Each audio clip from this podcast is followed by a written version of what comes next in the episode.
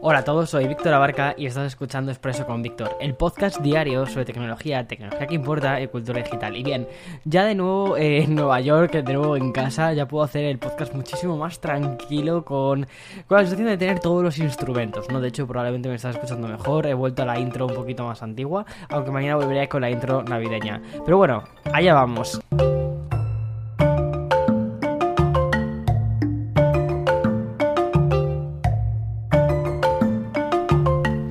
En el episodio de hoy vamos a hacernos eco de las palabras de Adam Mosseri, las cuales indican que 2022 significaría para Instagram una consolidación de Reels y de la duplicación un poco de lo que tienen en, formato de vídeo. Actualmente es verdad que la plataforma tiene un poco, muestra de forma un poco confusa cómo funciona todo esto, pero bueno, te voy a hablar un poquito de eso más tarde. Y bueno, y como está siendo también habitual durante estas navidades, voy a contarte algunas actualizaciones sobre el estado del CES en 2022 que no pinta demasiado bien.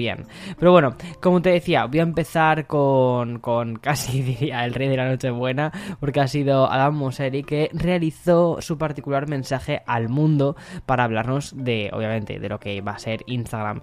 Lo hizo con un comunicado a través de la propia aplicación y el principal titular es la apuesta total que tiene la plataforma por el formato de vídeo. O sea, ya es que ya no hay ninguna duda. De hecho, eh, si estás entrando estos días en Instagram, ves que está cambiando bastante el feed, cómo se está yendo todo un poco hacia el tema de los reels. Está siendo brutal la conversión que está viendo en, Instagram. Y dice así él, dice, tendremos que repensar lo que es Instagram porque el mundo está cambiando muy rápidamente y vamos a tener que cambiar con él. Esta frase que además ha emitido por el, por el jefazo, ¿vale? Pues como que diría de, Instagram, es algo que mm, hemos comentado muchas veces en Basin, tanto en, en la revista, en el magazine que tenemos, como también incluso en el formato de podcast, ya que las aplicaciones no pueden estancarse si no quieres, si no quieren que les suceda un poco lo que sucedió, les, sucedió a MySpace. Hoy no sé qué me pasa hablando, de verdad es como que he perdido la práctica. No, lo que me pasa es lo que se llama jet lag. Eso es lo que me pasa. Pero bueno. Continúo. ¿Te acuerdas lo que te conté sobre MySpace, no? Cuando hice el especial este, la, la, historia de Internet, que por cierto es una serie que puedes echarle un ojo o mejor escucharla. Está en Café con Víctor. Vamos a retomar Café con Víctor de nuevo de cara a 2022, pero bueno, ahí, lo dejo. Ha sido como una, una, cosita que te decía. Vale, y lo que están haciendo un poco Instagram al final ha sido eh, declarar que la aplicación va a duplicar todo lo relacionado con el tema del vídeo, porque el objetivo que tienen es consolidar tanto este tipo de productos de, Reels como incluso la propia plataforma de IGTV, sobre todo para que crezca el producto. Además eh, de esta apuesta total y muy muy decidida por el formato de vídeo de Reels, que la marca lo que ha hecho ha sido coger un poco el testigo de ese IGTV que presentaban hace un tiempo. Moseri lo que aprovechó fue para dar un mensaje navideño y también trazar la hoja de ruta que va a llevar Instagram en 2022. Y dice así, Dice, habrá más herramientas de monetización para los creadores. Pues mira, a ver si es verdad. Adam. Eh, bien, también dice, Instagram se centrará en mayor medida en la mensajería de comprobar que los DMs de la plataforma tienen una buena salud, que prácticamente podría considerarse como una especie de, app al, estilo Tinder, un poco lo que quieren hacer. Se va a mejorar la transparencia de la plataforma y también van a agregar los prometidos controles parentales en el mes de marzo. Y siguiendo con algunas mejoras de seguridad, Instagram va a duplicar el trabajo de los controles sobre las publicaciones con el fin de mejorar la experiencia de los usuarios más vulnerables. Y por último, además, han anunciado ya por fin el feed del, orden cronológico, o sea, el feed, ¿vale? La forma en la que tú lees las noticias, pues en orden cronológico, porque actualmente lo tenemos a través de un algoritmo y muchas veces te pierdes publicaciones de tus amigos simplemente pues porque no tienen tantos likes como la celebrity de turno que sí que tiene. Pero bueno, en fin, voy a hacer una pequeña pausa, ahora que estamos con esta especie de mood navideño, así con, con la musiquita así de fondo, solo faltan los renos. Vamos a hacer una pequeña pausa y continúo con más.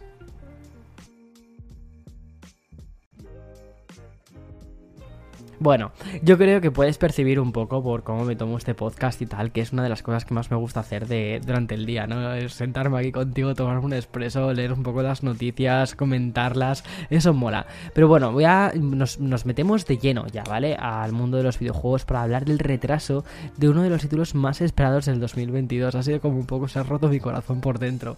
Pero antes voy a hablarte un poquito del contexto.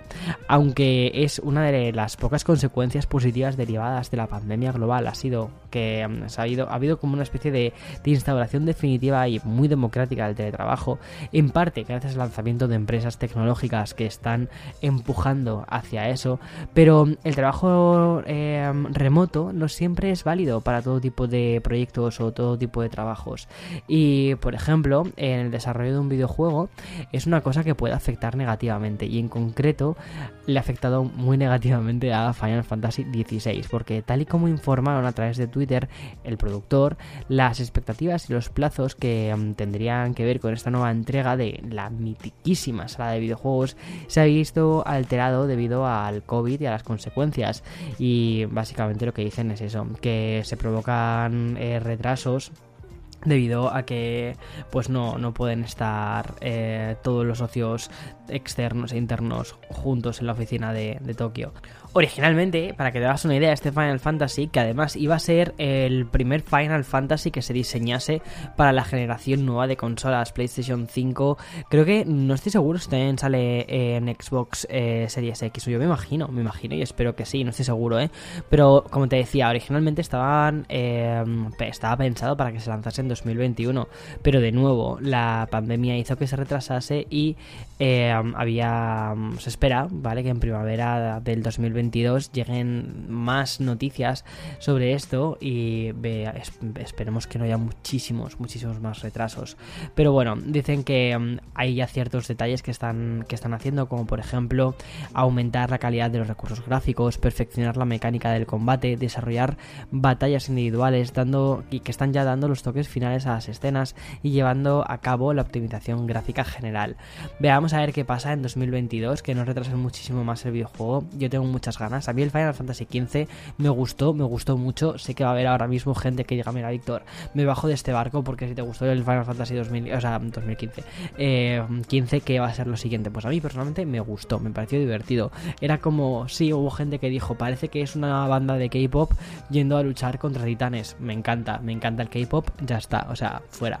Eh, y cambió un poco drásticamente de tema para, para hablarte de lo que es muy probable que sea un nuevo lanzamiento, porque según una publicación de Sena Weibo, que es una web, eh, una red social de, de China, y además ha sido esta recogida por Android Authority, Motorola está trabajando en una versión de sus teléfonos inteligentes plegables Razer, es decir, la tercera generación. Eso sí, esta vez va a tener un mejor diseño, mejorando la interfaz y también más potencia.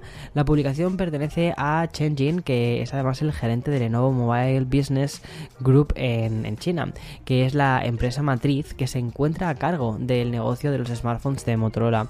Y hay que recordar que durante esta especie de reborn, de renacimiento que tuvo los, los, teléfonos plegables en 2019 fue, eh, y que bueno, y que ya yo creo que está, está llegando a un punto de, masificación, ¿no? Con el Samsung eh, Z Flip 3, que mm, la verdad es que, mira, te voy a contar una cosa, el otro día una vecina de mis padres eh, me dice, mira Víctor, me han regalado un teléfono plegable, le habían regalado el Z Flip 3, que dije, ostras, yo me quedé alucinando. Eh, y bueno, claro, o sea, porque está llegando a un público mucho más general. Pues bueno, lo que hizo Motorola fue jugar con esto, ya que ellos tienen ese concepto con su, con su saga Razer.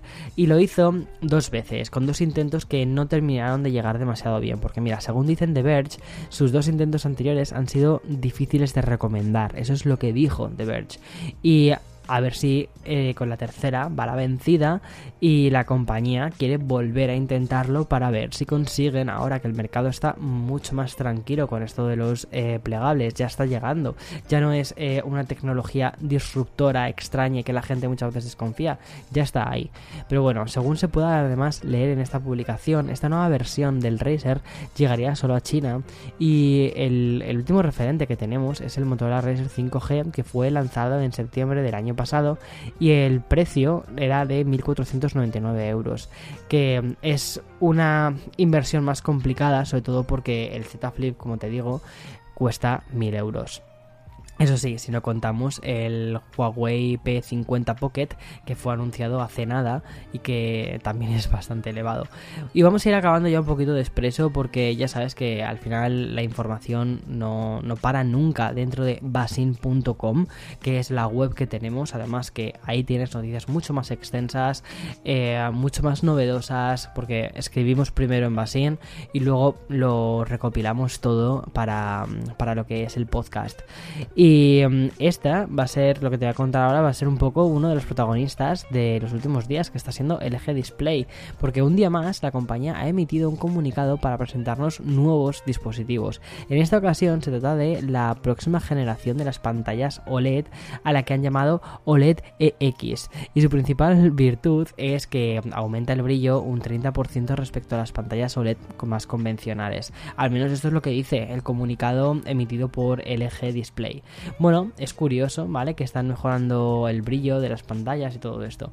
Y bien, no podría despedirme de un expreso con Víctor navideño sin una última cosa sobre el CES, la feria de tecnología más grande del mundo. Y es que dos últimas compañías han anunciado su cancelación presencial al, evento. Una ha sido AMD, que lo va a hacer a través de una experiencia virtual, y otra es MSI, que es un fabricante gigante de ordenadores. Y además, eh, bueno, están, están cayendo cada vez más nombres. Ambas compañías se suman a las bajas ya de Google, de Amazon, de Meta, de General Motors, de Waymo, de Intel, de Lenovo y también de T-Mobile. Es decir, yo creo que este... Es que además, escucha, o sea, que es que el, el CES empieza en nada, es la semana que viene. Yo de verdad no sé, o sea, veo un CES veo un CES muy, muy descafeinado. Y ya se termina mi expreso de hoy con un chiste al estilo cuñado. En fin, no me lo tengas en cuenta, estoy con jet lag, he dormido 4 horas, ayer tuve un día de 22 horas de duración, no me lo tengas en cuenta. Hasta mañana, más y mejor. Chao, chao, chao.